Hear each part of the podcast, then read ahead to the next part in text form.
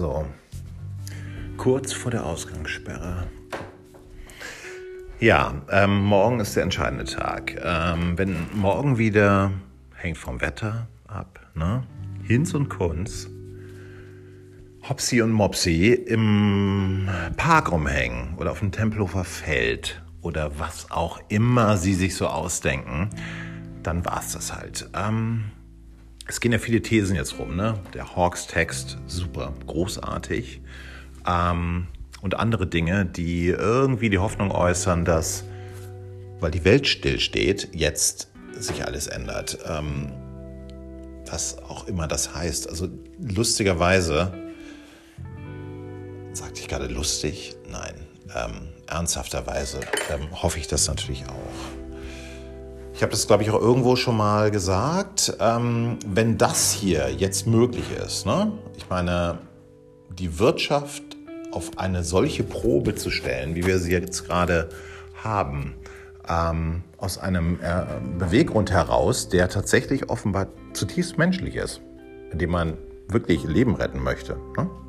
Weil das ist es ja.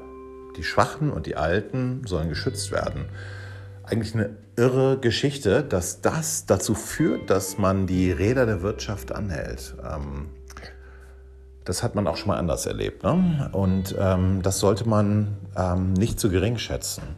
Und das sollte man wirklich nicht zu tief hängen, weil das ist in der Tat eine überraschende Wendung.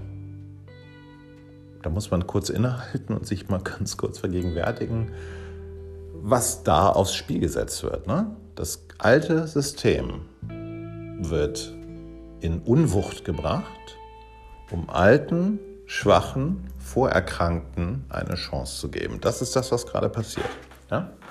Ähm, vielleicht sollten wir da uns mal ein bisschen wundern, dass das wirklich geht. Ne? Ich meine, das Thema Klimawandel und die Reaktion darauf ähm, war ja in der Tat eine ich sag mal, abstrakte. Also die Langfristigkeit der Folgen oder die Mittelfristigkeit, die eigentlich da mit drin steckten, führte dazu, dass man so eine Art Placebo-Politik vorgenommen hat, um irgendwie den Anschein zu erwecken. Und das war sehr, sehr stark daran orientiert, dass man die die nächste Wahl nicht verlieren wollte. Ne? Das war der eigentliche Grund. Und hier scheint es so zu sein, dass es tatsächlich um die Leute geht. Und das ist stark. Das ist überraschend stark.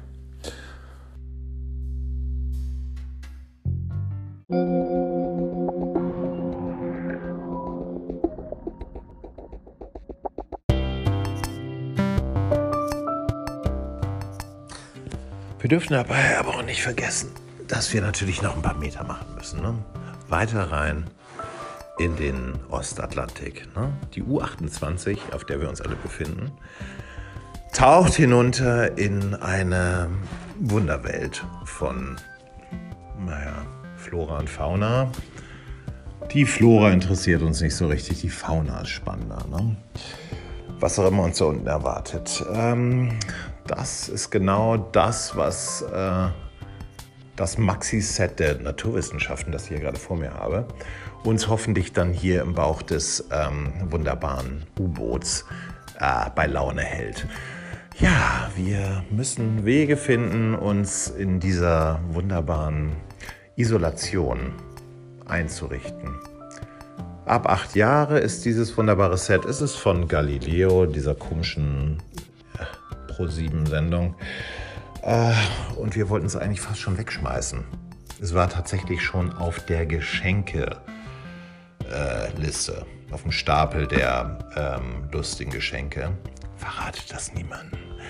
Ähm, und jetzt werden wir das tatsächlich einsetzen. Ja? Weil ursprünglich haben die Blagen diesem wunderbaren Set hier keinerlei, keinerlei Beachtung geschenkt.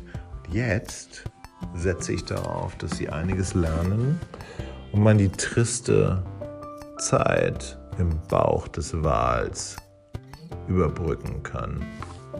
Mit Anatomie, Botanik, Kristalle, oh la la la Geologie, Paläontologie, Das sieht total cool aus. Und mein Favorite, Astronomie.